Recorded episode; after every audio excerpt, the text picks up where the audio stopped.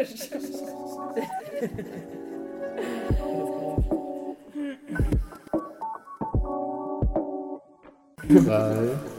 zwei, eins, go.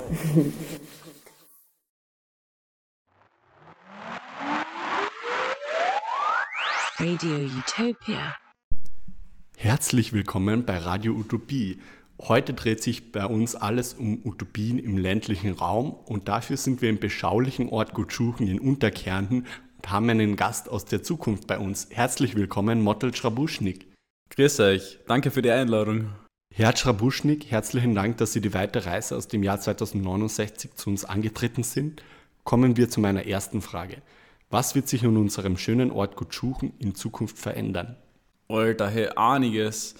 Wir haben einfach mal angefangen, weil, eh klar, ohne Initiative kann sich da nichts verändern. Als erstes haben wir das geplante Gewerbezentrum beim Kreisverkehr bei der Ortseinfahrt verhindern können, damit wir nicht wie die Wappler jedes Mal 20 Minuten von überall mit dem Auto einkaufen fahren müssen, sondern dass alles schön in der Nähe bleibt. Natürlich hat es dann zur Folge gehabt, dass der Ortskern endlich wieder belebt worden ist. Das war alles? Na, bei Gott nicht. Das war gerade einmal der Anfang. Wir haben einmal aufgehört, unsere Einfamilienhäuser überhaupt auf die Kurweiden zu klatschen und über alternative Wohnformen nachgedacht. Dadurch ist dann eine viel kompaktere Siedlungsstruktur entstanden und auf einmal hat sogar ein öffentlicher Verkehr am Land wieder Sinn gemacht. Deswegen haben sie 2061 sogar die Bahnstrecken von Ferlach bis Gottschuchen wieder verlängert. Ich muss sagen, das wundert mich jetzt schon sehr. Ich hätte gedacht, Gutschuchen gibt es im Jahr 2069 gar nicht mehr wegen der starken Abwanderung. Also von Abwanderung merkt man mir halt gar nichts mehr. Durch die neue Mobilität hat es vor allem junge Leute in die Gemeinde gezogen. Jetzt kann es bei uns auch ganz gut ohne Auto leben. Jetzt müssen wir eher schauen, dass wir einen Platz finden für die ganzen Leute. Also können wir uns auf eine gute Zukunft am Land freuen? Ja, fix. 2021 hätte man fast Utopie dazu gesagt. Zum Glück hat unser Bürgermeister damals Radio Utopia gehört.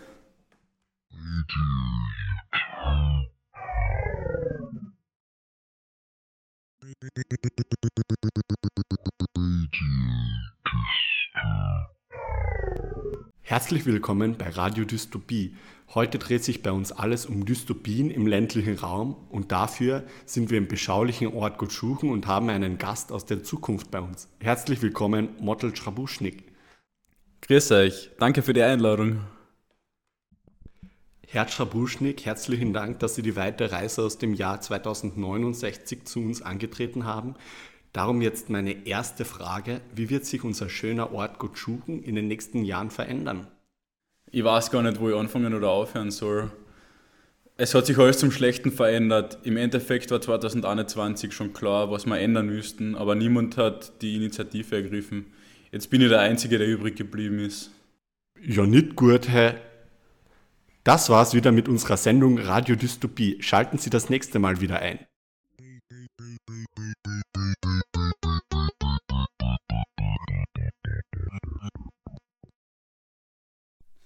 Ja, hallo, hiermit herzlich willkommen zu unserem dritten Podcast. Freut uns, dass ihr wieder eingeschaltet habt. Ich bin Magda. Ich bin Flo. Ich bin Kandi. Und wie ihr unserem heutigen Einspieler schon entnehmen könnt, geht es heute um Utopien für ländliche Räume. Ähm, und wir freuen uns sehr, dieses Thema heute zu behandeln. Ja, warum ist es wichtig, über Utopien auch im ländlichen Raum zu sprechen? Ja, also in der öffentlichen Diskussion geht es bei Utopien eigentlich hauptsächlich um Stadtutopien und in Österreich leben aber je nach Quelle ca. 42 Prozent der Menschen am Land oder im ländlichen Raum und deswegen finden wir es ganz besonders wichtig, auch zukunftsbezogen auf äh, Utopien im ländlichen Raum einzugehen. Ja, und weil das eben gerade in Österreich so ein wichtiges Thema ist, haben wir für unsere heute, heutige Diskussion drei ExpertInnen eingeladen, die alle ganz eigene Blickwinkel auf das Thema Utopien im ländlichen Raum haben. Viel Spaß mit unserer Diskussion. Hallo nochmal. Wir haben heute drei ExpertInnen für unseren Podcast zum ländlichen Raum, Utopien im ländlichen Raum zu Gast. Und ich würde euch einfach mal bitten, euch vorzustellen. Äh, wer seid ihr? Was macht ihr? Sibylle, vielleicht magst du anfangen. Ja, danke schön. Danke für die Einladung. Ja, ich, die Sibylla Zech, bin äh, Raumplanerin, habe auch die Befugnis für Landschaftsplanung. Also sozusagen mein Arbeitsfeld hat auch in dieser Kombination begonnen. Raumplanung, Landschaftsplanung, ökologisch orientierte Raumplanung. Habe ein Büro gegründet, dann Büro Stadt-Land mit Sitz in Wien und in Bregenz und bin vor gut zehn Jahren dann auch an die Uni, teils an die Uni gewechselt, äh, in, als Professorin für Regionalplanung und Regionalentwicklung. Also mein Name ist Anna Brucker, ähm, bin noch Student der Raumplanung und Raumordnung und ich habe mich mit dem Thema Utopien einfach im Laufe des Studiums schon sehr viel auseinandergesetzt und auch abseits des Studiums mit einem städtebaulichen Kollektiv und ähm, befasse mich jetzt in meiner äh, Masterthesis ähm, im Speziellen mit der Entwicklung einer Utopie in der Gemeinde Eisenerz in der Steiermark. Ja, cool. Ja, das ist die Nachbarstadt zu Trofeiach, das ist der Übergang, gell? Ja. Der Berg dazwischen, der Brewinkel und dann ist Trofeiach. Ähm, mein Name ist Erich Bieberich. Ähm, ich bin da der Innenstadtkoordinator von Trofeiach, äh, äh, zu kurz Kümmerer.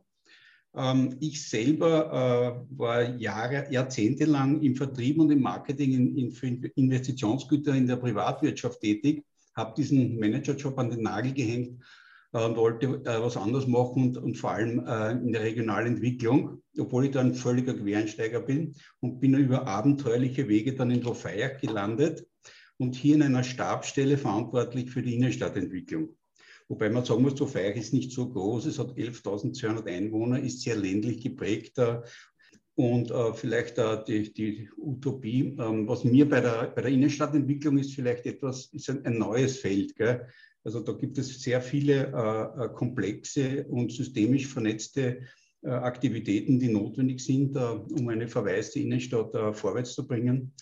Und was mir ein bisschen fehlt äh, bei diesem Thema ist so dieser Weitblicker. Wo werden wir denn in 10, 20, 30 Jahren sein, um diesen Prozess auch dahingehend jetzt schon auszurichten?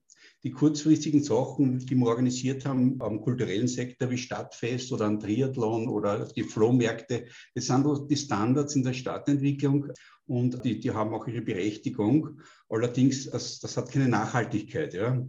Und die Nachhaltigkeit letztendlich in der Stadt hat zu tun mit der Veränderung von Objekten und Raum. Also wie gesagt, mein Interesse ist ein bisschen mehr diese Utopie, also diese Zukunft hineinbringen. Was kommt denn da auf uns zu? Denn ich bin der Meinung, wir haben da einen Tsunami vor uns. Stichwort Digitalisierung und gesellschaftlicher Wandel. Und darauf, daraufhin sollten wir auch die Innenstädte jetzt schon berücksichtigend ein bisschen abstimmen. Ich darf da vielleicht gerade auch noch dranhängen, ja, äh, weil, äh, weil es, glaube ich, ganz wichtig gesagt äh, war, dass der Erich jetzt gesagt hat, wo, wo werden wir denn in Zukunft sein, so als Thema. Und da vielleicht auch diese Begriffe mit der Utopie oder vielleicht eher der Vision auch äh, zu kombinieren äh, sind. Die Utopie ist ja eher der Nichtort sozusagen schon von der sprachlichen Herkunft, während die Vision ist auch das, was man sieht, mit dem man, das man wahrnimmt, mit dem man sich auseinandersetzt setzt, das im Planungsprozess auch ganz ein wichtiger Punkt ist, mit dem man auch äh, kommunizieren kann und so. Also das, diese, diesen Querbezug haben wir vielleicht heute in dem mhm. Gespräch äh, auch immer wieder drinnen. Ja, ja, gut, dass du das ansprichst. Für uns ist eben die Utopie, gerade vor allem im Kontext ähm, der Entwicklung des PITs und der Beschäftigung mit dem Thema, sehr stark ein Diskurselement eben über solche Zukunften überhaupt mal mhm. zu sprechen und ähm, Themen in den Raum zu werfen und zu diskutieren. Und dann die Übergänge mit Begriffe Vision natürlich oft sehr fließend und dann nicht ganz eindeutig zu fassen. Ähm, ja, schön, danke, dass ihr euch vorgestellt habt. Ich würde jetzt mal mit einer Einstiegsfrage beginnen, weil unserer Wahrnehmung nach jetzt sind aktuelle Utopien ähm, sehr stark auf Städte fokussiert und thematisieren sehr stark Städte, wobei es natürlich sehr wichtig wäre, auch den ländlichen Raum in diese Diskussionen mit einzubeziehen. Jetzt die Frage mal unsererseits, woran liegt es eurer Meinung nach, dass das so städtefokussiert ist? Oder würdet ihr dem vielleicht sogar widersprechen? Kennt ihr Gegenbeispiele? Arno, vielleicht hast du da Meinung dazu oder Gedanken? Ja, ja, habe ich. Ich glaube, man muss das auch ein bisschen im historischen Kontext sehen. wenn man sich Utopien anschaut, entstehen die meistens dann, wenn es gewisse gesellschaftliche Umbrüche gibt. Und viele Utopien sind beispielsweise im Rahmen der industriellen Revolution entstanden. Und die industrielle Revolution hat ja mit sich gebracht, dass in den Städten vor allem eine Entwicklung stattgefunden hat. Und gleichzeitig wurde diese Entwicklung halt als Nährboden der Utopie genommen, weil es da sehr viele Missstände einfach gegeben hat. Und wenn man dann zum Beispiel die Broadacre City von Frank Lloyd Wright hernimmt, der hat ganz stark die moderne amerikanische Stadt, also damals, ähm, kritisiert und hat dann aber den ländlichen Raum quasi auch als, als Plattform für ähm, seine Broadacre City ähm, als Utopie gewählt. Natürlich das, was dann rausgekommen ist, eben getrieben durch die Innovation des Autos und durch die Verfügbarkeit für die Massen des Autos, ähm, hat sich die Broadacre City dann eher zu dem Prototypen der, heutig, des heutigen suburbanen Raums oder der Vorstadt entwickelt. Gleichzeitig hat zum Beispiel Evanessa Howard gesagt, dass er ähm, in seiner Utopie der Gartenstadt die Heirat zwischen ähm, Stadt und Land sieht und äh, quasi die besten Dinge beider Welten zusammenbringt. Also ich glaube, ja, grundsätzlich der Nährboden und die Kritik vieler Utopien ist auf eine Kritik der, des städtlich-urbanen Gefüges und des Status quo dort zurückzuführen aber oft werden dann eben Qualitäten des ländlichen Raums in der Lösung für diese Probleme ähm, mit eingebracht.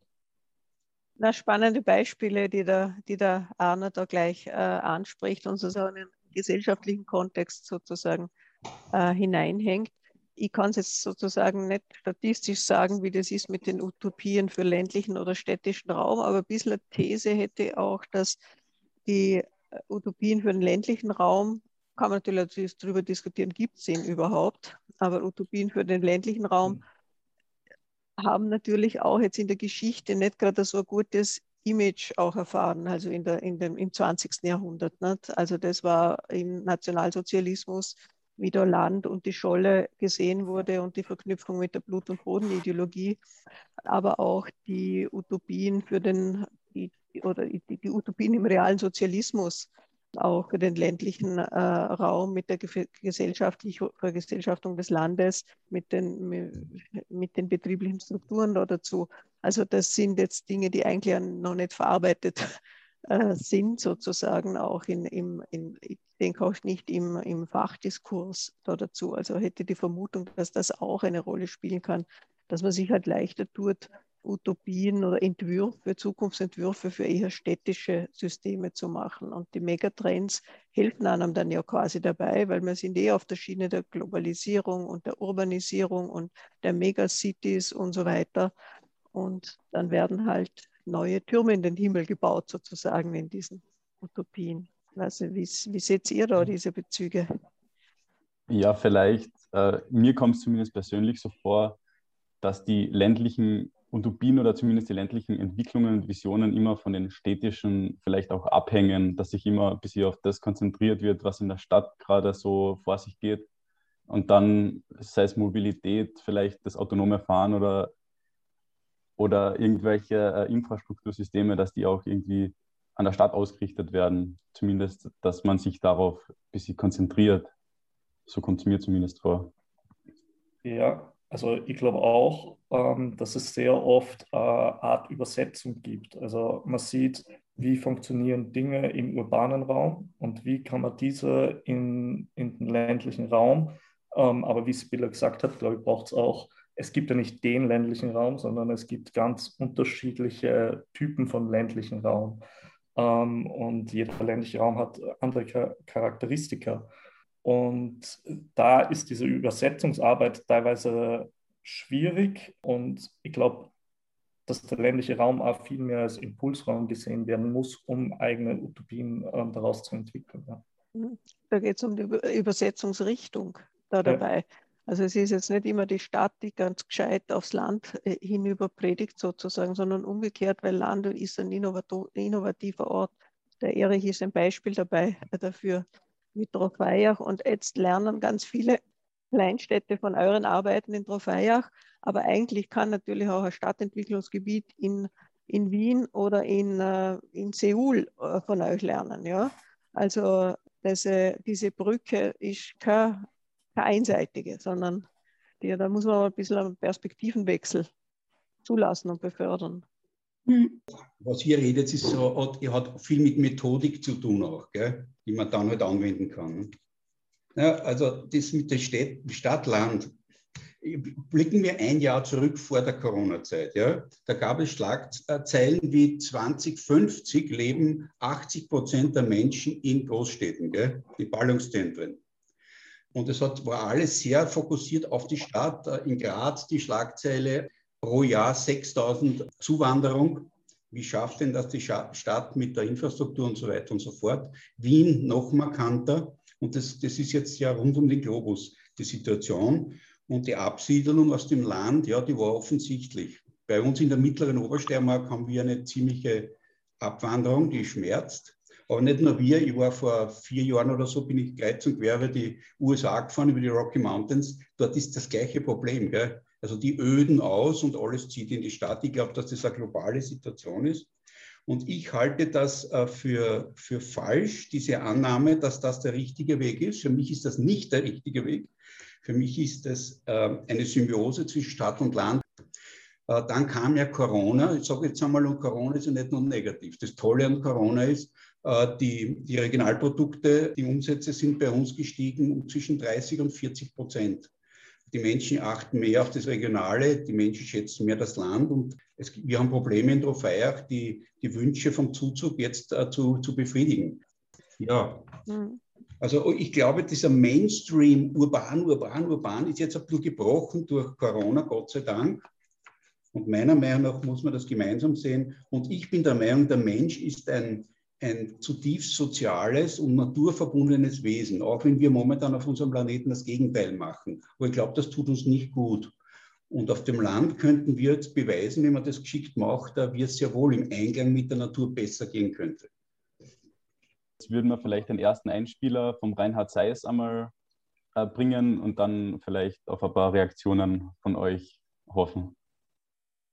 Ja, genau. Nur noch kurz als kleine Erklärung, wer ist Reinhard Seis, für alle, die zuhören und ihn nicht kennen oder noch nicht kennen.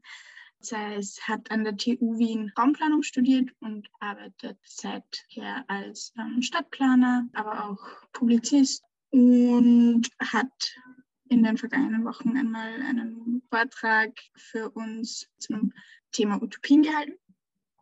Und der war sehr spannend und wir würden gerne zwei Aussagen von ihm jetzt im Rahmen dieses Podcasts diskutieren. Die utopischste Ansage aus meiner Sicht von all dem, wo wir jetzt zu viel haben, zu viel verbrauchter Boden, zu viel Verkehr, zu viel sinnlose Bauten in schlechter Struktur, ja, von all dem ist die utopische Vision, wenn wir einfach weniger davon machen.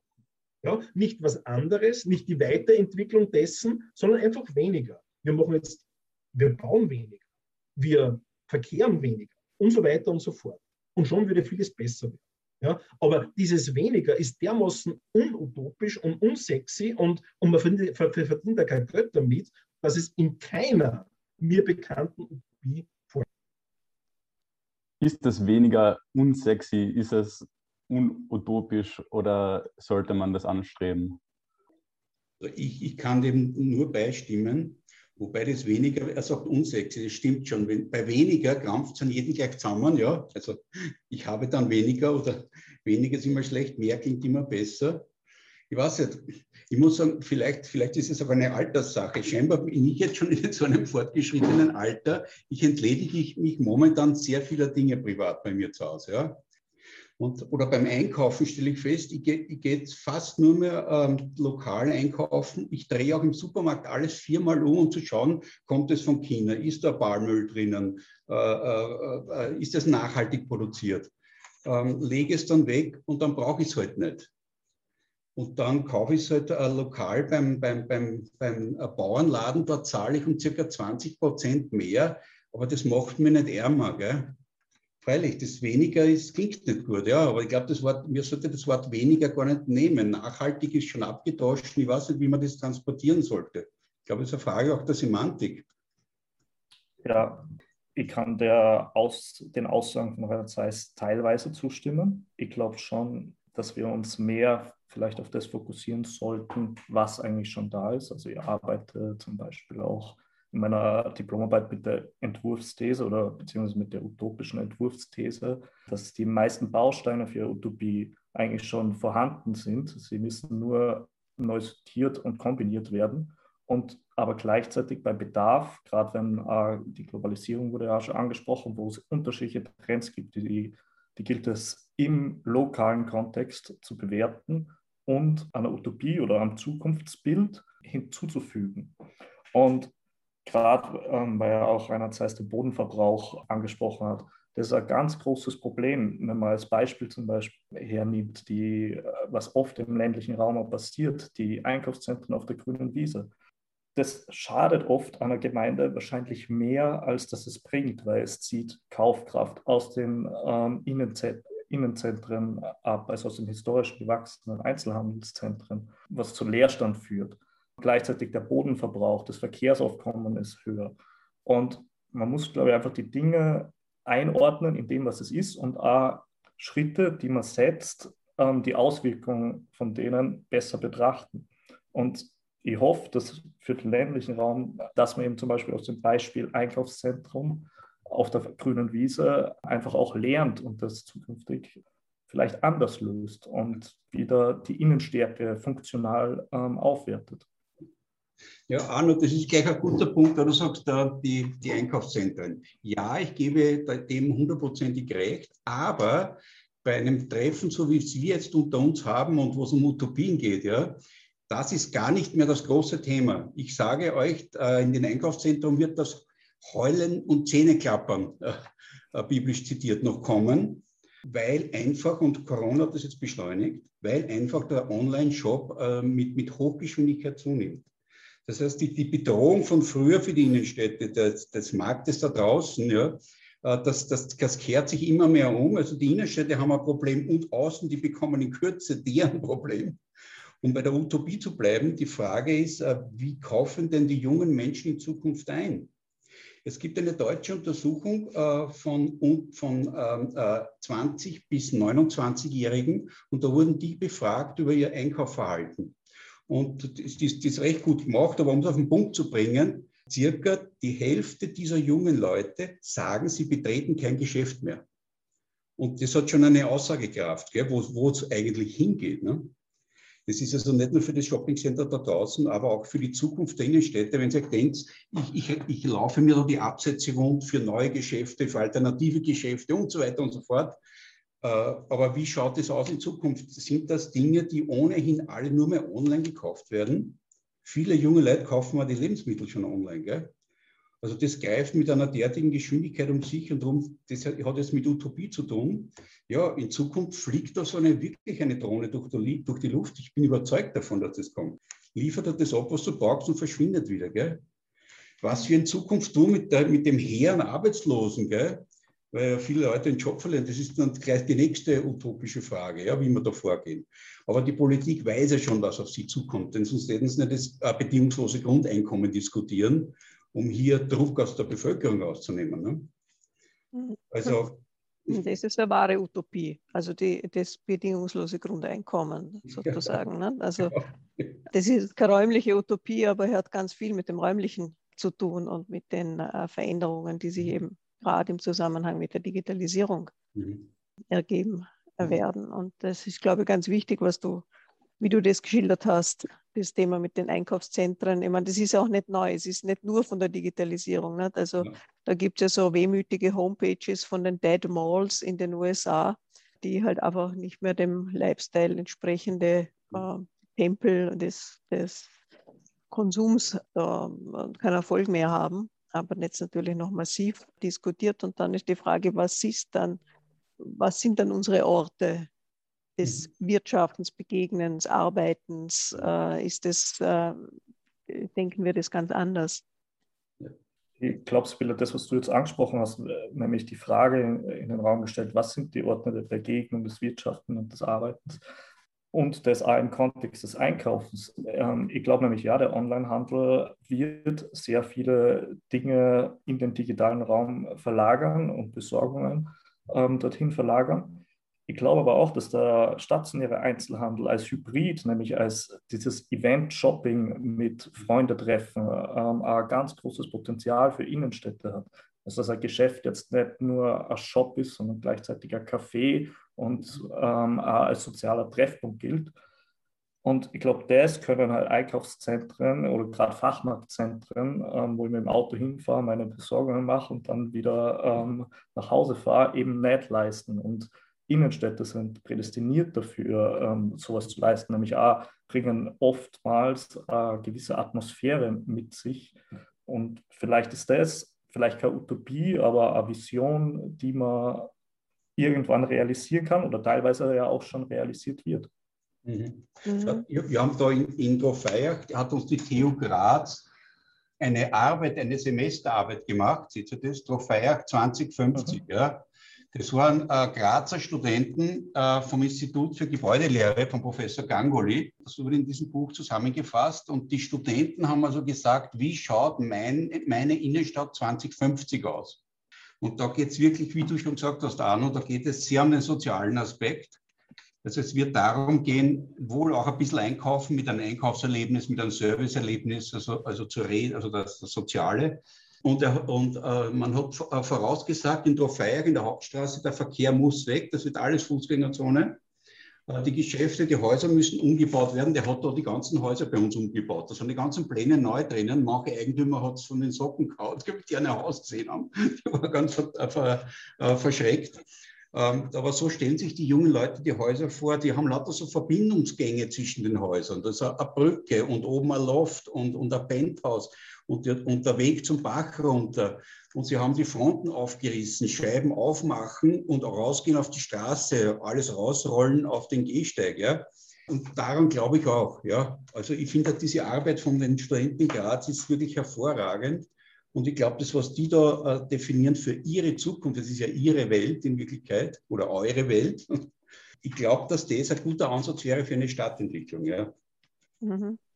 Äh, das Stichwort, was du gerade sagst, äh, raus auf die Straße. Also wir haben da in, in, im, im Bregenzer Wald letzt, im letzten Jahr sozusagen das nach dem Motto, die Autos raus aus der Straße und die Tische und Sesseln raus auf, auf die Straße. Ja, äh, und das hat dann ihren Erfolg gehabt in der Gemeinde. Ja. ja. Also das ist angenommen worden, wie ja. nur was. Ja. Wo war und in, in Bezau, in Bezau. Also ja, da bin, ich durch, da, da, bin ich durchgefahren im August, schade. Okay, ah, okay. ja, also das, das äh, so diese, dieses andere Verständnis dann von Raum, von öffentlichen und privaten Raum, da hat total eingeschlagen, wo heute man gar nicht damit gerechnet gehabt. Also, Ein gutes Beispiel, denn ich finde es ganz wichtig. Jetzt warum? Denn wir sind jetzt, äh, wenn du jetzt etwas machen willst für die Zukunft und, und, und, und etwas Utopisches von mir aus, die Problematik ist, du darfst die Bevölkerung nicht hinter dir vergessen. Gell? Die müssen irgendwie mitziehen, beziehungsweise eine gewisse träge Masse muss mitziehen. Das haben wir ein bisschen so im, in der Sozialentwicklung und im Sozialmanagement. Und das mit der Fußgängerzone ist zum Beispiel in Trofeiak ein Riesenzank. Der spaltet die Bevölkerung und was für ein Schwachsinn. Und das, das, das, die, das goldene Auto muss auch weiterhin bestehen können. Gell? Und darum sind so etwas wie B, so haben wir es jetzt aufgeschrieben, gell? ich, ich brauche mhm. positive Beispiele, ich brauche positive Energie, um das mal nach Trofeiak zu tragen, gell? um eine Fußgängerzone vorzubereiten. Ja? Mhm. Und das war gerade auch in dieser Covid-Zeit ein ganz ein wichtiges Thema. Ne? Weil dadurch konnte man auch in auf eine gute Art und Weise sich nahe sein, aber doch nicht aufeinander pieken. Super. Und äh, weil man einfach neuen Raum gewonnen hat. Mhm. Ja, also da ist es mit dem äh, Reinhard Seiss, äh, der immer auf weniger, es gibt in diesem weniger auch ein Mehr. Genau. Äh, das ist aber natürlich schon nicht so einfach zu kommunizieren. Das mhm. muss man spüren, anschauen. Mhm. Ja, auch das Experiment wagen. Super. Ja, auf alle Fälle, ja. Ähm, ja, spannend. Ich würde gerne jetzt nochmal zurückkommen ähm, auf was, was vorher gefallen ist. Versteht sie mir jetzt? kurze ja. Zwischenfrage, ja. Ähm, weil ja ähm, in dem Gespräch ja gerade klar geworden ist, so Globalisierung, Digitalisierung hat ja extreme Auswirkungen äh, aufs Leben in ländlichen Räumen. Und in dem Kontext ähm, würden wir gern wieder einen Reinhard Seis zu Wort kommen lassen, der da auch was Spannendes gesagt hat, unserer Meinung nach. Und würden gern wissen, was ihr davon haltet. Äh, das heißt, wenn wir kurze Wege haben wollen, brauchen wir die nicht nur in unseren äh, Stadt-Renderings, äh, die so dann, wie wenn die Mariehilfestraße in ganz Wien wäre, sondern brauchen wir die genauso in unserer regionalen Verflechtung. Dann brauchen wir den kurzen Weg zum Arbeiten, zum Bilden, zum Einkaufen, auch im Ort, auch in der Kleinstadt. Und dann müssen wir die Eigenständigkeit dieser Siedlungskörper, dieser kleineren, einfach stärken. Und das geht nur dadurch, dass wir sie dem schädlichen oder ruinösen Einfluss der globalen äh, Strukturen entziehen. Ja, wie seht ihr das? Ähm, müssen wir den ländlichen, ländliche Räume vor der Dystopie, Globalisierung schützen? Also ich glaube nicht, dass man dass man es schützen muss. Ich glaube, man muss nur einen Umgang mit den Herausforderungen der Globalisierung finden. Und vielleicht ist das Stichwort die Lokalisierung, also globale ähm, Dinge lokal zu denken ähm, nämlich ohne dabei seine, eigenen, seine eigene Identität aufzugeben. Also es wäre jetzt zum Beispiel ein Wahnsinn, wenn in Trophäach plötzlich ähm, die riesigen Hochhäuser, äh, Hochhäuserschluchten da äh, aufgezogen werden. Ähm, na, man braucht, man muss wissen, was ist der Charakter einer Gemeinde, was macht die Gemeinde aus und wie können aber auch globale ähm, Entwicklungen darin integriert werden einfach auch, um auf einem aktuellen Stand zu bleiben. Und wie gesagt, ja, der Umgang, glaube ich, mit den globalen Themen ähm, ist, äh, also der, den gilt es zu kuratieren. Mhm. Wer, mal, wer, wer will ich sehe dich, Erich, schon den, zum Wort ansetzen. Ihr redet eh schon wieder viel zu viel. Nein, ich rede ja auch die ganze Zeit. Also. Um das geht es ja in einem Podcast, dass Menschen reden. Ladies first. Okay, na, ich glaube, äh, es, es bringt ja nichts, also eine defensive Haltung da einzu, einzunehmen, äh, sondern eigentlich um, es geht um eine selbstbewusste äh, Haltung äh, da dabei, dass äh, das Land nicht das ist, was überrollt, ausgesaugt und ähm, äh, verödet wird sozusagen, sondern dass es eben ein, ein, ein, ein ganz ein wichtiger, aktiver, innovativer Struktur ist und weil die kurzen Wege angesprochen worden sind, die, die Bürgermeisterin von Paris hat da die 15-Minuten-Stadt ausgerufen als, als Motto. Äh, wir haben äh, mit ein, ein Projekt gemacht für die Region Ljubljana, für die Region in dem Fall. Es geht um die Region der kurzen Wege, die 25 Minutes Region, was nicht immer wie das auf Slowenisch geheißen hat sozusagen. Also diese, dieses diesen im Alltag schon gelebten Raum der Region da auch eben neu, äh, neu und selbstbewusst zu positionieren. Und das heißt dann auch irgendwie die Geschichte vom Land anders zu erzählen. Also das ist äh, eben, eben nicht nur das, der, das Bild vom Zweitwohnsitzer, das ist aber nicht, nicht nur das Bild von, von Romantisieren romantisierenden Landlebens, das dann noch durch die, durch die Tourismuswerbung äh, da vorgegaukelt wird und alle, alle Lifestyle-Magazine, die jetzt überhaupt en, en vogue sind, einem äh, vor, vorhimmeln sozusagen. So paradiesische äh, Utopien kommen ja dann da auch mit hinein sondern wirklich so ganz, das, das, das Land ist echt, die, die Landstädte, die Kleinstädte, die Ankerpunkte am Land das Netzwerk dabei. Da sind coole Leute, da sind, die machen spannende Sachen, die äh, sind innovativ, die, die verknüpfen nachhaltige Lebensweisen mit gutem Geschäft. Und also so muss man einfach äh, die Story anfangen anders zu erzählen. Sonst erzählt es nämlich der Wirtshaustisch. Mhm. Und wie der erzählt, dem kann man es eigentlich nicht überlassen. Nicht? Also, weil natürlich du dieses die ganze Zeit so auch äh, ja, aufs Land hinabschauen und da, davon reden, die dort draußen und die da oben und was weiß ich. Das hat, hat muss man ja auch nur die politischen, äh, die Wahlergebnisse dann noch anschauen. Nicht in, in, Österreich, in Frankreich ist das auch So ist in ganz Europa so, in Amerika auch. Mhm. Ja, das haben wir eben nicht dem Wirtshaustisch überlassen. Ich kann nur ergänzen, vielleicht ist, was du jetzt gesagt hast mit dem Wirtshaustisch, äh, das ist äh, interessant, weil wir hatten da die Professor Aglee, wir machen so kleine Symposien in, in Trofeiach und da war die Professor Aglee vom Institut für, für Stadtentwicklung in Graz da und der hat uns an die Wand geworfen die Karte von, von Frankreich äh, und die Wahlergebnisse von Frankreich. Und da ist ein ganz klares Stadt-Land-Gefälle, ist ja bei uns auch ähnlich, aber das war ganz extrem in, in Frankreich. Gell? Mhm. Also, also ich, ich, ich, halte es für sehr bedenklich, diese Polarisation, die da stattfindet. Entweder Land oder Stadt. Ja? Und, das, und das entweder oder durch ein Und zu ersetzen, nicht? Stadt und Land. Aber ergänzend zu dem, was ihr gesagt habt, fällt mir eines noch auf, ist, wenn das, die kurzen Wege, ja, wenn ich die kurzen Wege wirklich als systemisch zu Ende denke, dann hätte, würde ich mir wünschen, auch einen kurzen Weg zu meinem Arbeitsplatz zu haben. Und es gibt viele Menschen, die, die pendeln, die endlos weit zur Arbeit fahren weil sich eben in gewissen Gebieten, man nenne nur äh, in Wien den südlichen Bereich, dieses Ballungszentren an Arbeitsstätten, jetzt fährt da ganz der Süden von Niederösterreich und vom Burgenland rauf und am Abend wieder zurück. Oder ein Beispiel, äh, die eine Firma fährt nach Wien, hat dort einen Auftrag und eine Wiener Firma fährt nach Trofeiach rein und hat einen Auftrag. Also ich finde, freilich, es ist der freie Markt, das entwickelt sich halt so, das ist halt so. Aber ich halte es einfach grundsätzlich für falsch. Ich weiß nicht, wie man das verbessern kann. In jedem Fall sollte man das Land nicht ausdünnen. Die Obersteiermark-Murmurz-Tal ist ein gutes Beispiel. Da hat sich sehr viel Industrie angesiedelt, nämlich mitten in diesem Grün. Und da haben auch viele Leute einen Arbeitsplatz und haben da kurze Wege und haben eine Lebensqualität. Also ich finde, das, das wäre ein Ansatz, nicht alles immer in der Stadt zu lassen, sondern auch von mir auch, auch Institute mal ein bisschen raus. Es muss ja nicht hinter den sieben Bergen sein. Es kann ja mal ein bisschen weiter weg einmal von einer Stadt sein aber dass man mal von diesem Denk, von diesem Ballungsdenken wegkommt. Denn wenn ich in meiner, in meiner Stadt Trofeiach einen kurzen Arbeitsweg habe, äh, die, die Grundinfrastruktur passt äh, von, für die Kinder, vom Einkauf und so weiter, dann sind es wirklich kurze Wege und dann habe ich wirklich eine ganz eine tolle Lebensqualität. Also bei deinem Stichwort Uni und Land, da muss ich natürlich gleich also ein bisschen meine, mein, eines meiner momentanen Lieblingsthemen äh, hernehmen.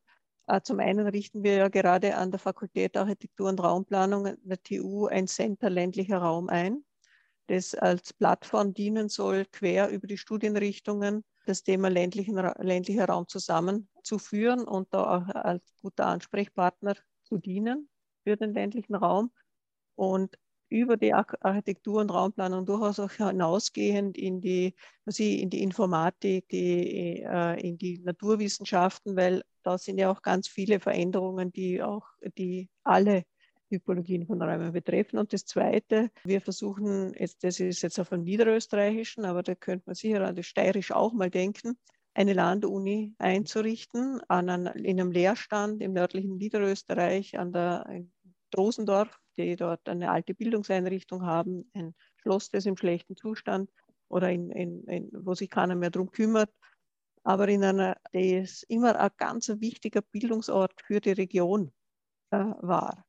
Und dass da eben die Universitäten auch eben Ankerpunkte in den Regionen haben, wo man zusammenkommt, über den ländlichen Raum diskutiert, wo man vor Ort dann auch seine Dissertation schreiben kann oder an der Habil oder an Diplomarbeit arbeiten kann, Ruhe äh, auch äh, finden kann und wo dann aus ja, zu unterschiedlichen Gelegenheiten Studierende vorbeikommen und man dann mit ihnen arbeitet, so wie das an dem Beispiel, das der Erich vorher gebracht hat, äh, gemacht worden ist, äh, wo man dann einfach Dinge auch ausprobieren kann und eben so auch im Sinne von, von Citizen Science, ne? also mit den Kennerinnen und ja, aus der Region zusammenarbeitet. Mit der Landuni, mit dem Ort, das gefällt mir. Wir haben es ganz leicht schon angedacht, in, in, seiner, in einem Bürgertreffen ein Haus da zu widmen. Das werde ich jetzt zum Anlass nehmen, um das weiter zu verfolgen, um vielleicht in Trofeich so einen Ort zu schaffen. Ich finde das eine tolle Idee. Ja. Aber, aber, aber, für mehrere Unis vielleicht. Ja, ja na, ist, glaube ich, ganz wichtig, dass man das, das gehört auch zu, zu einem globalen Netzwerk. Also ich sehe ja. das jetzt wirklich, natürlich soll es wirklich auch unseren, unsere Räume, wo unsere Planungsgebiete und so weiter ja. sind, jetzt direkt betreffen, aber, aber diesen Perspektivenwechsel auch einzunehmen, äh, international. Ja, sehr spannende Einblicke. Ähm, ich würde euch jetzt gern abschließend nur bitten, es ist ja schon leicht durchgedrungen, ähm, aber in zwei, drei Sätzen nur eure Utopie für ja, ländliche Räume oder den ländlichen Raum ähm, darzulegen. Utopie für den ländlichen Raum. Das, da ist eigentlich jetzt sehr viel versteckt gewesen, gell, was wir jetzt geredet haben. Mhm. Ähm, und das 20, also der Feiertag 2050 ist für mich eine Utopie, ja, und alles, das, was die Studenten da gebracht haben, ist momentan noch Utopie, ja. Wenn ich mehrere äh, Gebäude zusammenlege, wo drei Menschen momentan nebeneinander leben, leben, die nicht einmal miteinander reden, ja, dann erscheint es momentan als Utopie. Aber, aber ja, das ist eigentlich überall drinnen jetzt schon gewesen. Uh, Utopie ist vielleicht auch philosophisch, ist für mich Utopie auch etwas, das im, im Kopf entsteht, das, das sich im Gespräch und im Denken entwickelt und das irgendwann einmal Wirklichkeit wird. Weil jeder Gedanke wird irgendwann einmal Wirklichkeit. Das heißt auch Star, Star Wars mit all diesen utopischen Dingen, wenn man genau hinschaut und sich auch jetzt die ganze Forschung anschaut, dann erschaudert es einem, ja, dass das gar nicht mehr so weit weg ist. Ja. Das ist für mich Utopie, ja. das beginnt im Kopf. Ich glaube, ich glaub, dass das, was Erich gesagt hat, dass das im Kopf beginnt, ein sehr wichtiger Punkt ist. Nämlich ähm, auch Utopie ist ja äh, alternativer Entwicklungspfad zum Status quo. Jetzt ist es aber so, dass die Utopie ja auch ein subjektives äh, Konstrukt von jemandem Einzelnen oder von einer Gruppe ist. Und deshalb, glaube ich, ist in diesem ganzen Utopiediskurs, dass man den in der Zukunft auch umsetzen kann, irrsinnig viel Verhandlungsspielraum und Verhandlungsarbeit zu leisten, weil das, was für mich eine Utopie darstellt, kann für, einen, für jemanden anderen ähm, super dystopisch sein. Und ich glaube, da Mehrheiten für äh, nachhaltige ähm, und faire Zukunft zu gewinnen, das ist eigentlich der, die Aufgabe eines utopischen Diskurses. Und ich glaube, es braucht ganz viele Utopien für ganz unterschiedliche Räume, ob das jetzt der ländliche, der urbane oder der suburbane Raum ist. Aber dass man die dann nicht als Gott gegeben, sage ich jetzt mal so, ähm, irgendwie ansieht, sondern immer als Ausgangspunkt für Diskussionen, für Aushandlungsprozesse und so weiter. Mhm zur mhm. ländlichen Utopie an sich, ja, also ich glaube, es geht sowohl um sehr viel Nachhaltiges, äh, was jetzt Wachstum, was den Klimawandel betrifft und natürlich auch was die Innenstadtentwicklung betrifft. Genau. Ja, also die Utopie ist da, also da gehe ich ganz äh, d'accord, ist, glaube ich, einfach ein ganz wichtiger, äh, ein wichtiges Element zum, zum Denken, Reden und dann tun ich habe mit vielen Utopien so in, aus Städtebau und Stadtgeschichte her immer so ein bisschen das Problem, weil sie so ein bisschen autistisch sind. Mhm. Und auch neue Utopien, so von der Öko-City und so weiter, das sind auch oft so irgendwie so einge, es ist wie die Insel von Thomas Morus damals, nicht? aber es sind auch so eher isolierte, nach innen gekehrte innen gekehrte Konstrukte von einem neuen gesellschaftlichen Leben und von einer, von einer äh, architektonisch-räumlichen Ausprägung da dabei. Da müssen wir, glaube ich, auch, auch aufpassen. Aber es ist mehrmals auch heute durchklungen, wenn wir über die Utopie vom Land äh, sprechen und dann vielleicht eher eben dieses Land und Stadt als ist fast wie das Verheiraten beim Ebenezer Howard. Kommen mhm. wir schon vor von an und zu mal von von Land und Stadt, aber dieses Land und Stadt äh, gemeinsam zu sehen, in, ihrer, in ihren gemeinsamen Qualitäten und von diesem gegenseitigen Ausspielen wegzukommen. Äh, ich glaube, das wäre wär ein ganz wichtiger Punkt. Und insgesamt für die Welt ist natürlich der ländlichere, unbebaute Raum halt enorm wichtig, was die Nahrungsmittelproduktion anbelangt und wie man in Zukunft mit der Nahrungsmittelproduktion umgeht in dieser Welt des Hungers. Das ist natürlich eine riesige Aufgabe, aber ähm, eigentlich kann man es, ja, es ist eine Frage Verteilung, eine Frage der, der Organisation, eigentlich eine gut lösbare Aufgabe. Und da braucht es, glaube ich, auch noch einiges an Utopie dazu. Ich glaube auch, ja. Voll, aber das war jetzt eine sehr schöne, sehr schöne Abschlussworte. ähm, die wir mit, mitnehmen können. Ich sage danke fürs ganze Pitcast-Team. Wirklich cool, dass ihr euch Zeit genommen habt. Es waren echt sehr spannende Gedankengespräche. Ja, das war unser Pitcast zum ländlichen Raum. Wir hoffen, er hat euch gefallen. Danke fürs Zuhören und bis zum nächsten Mal. Pit, pit. Hurra! Hurra!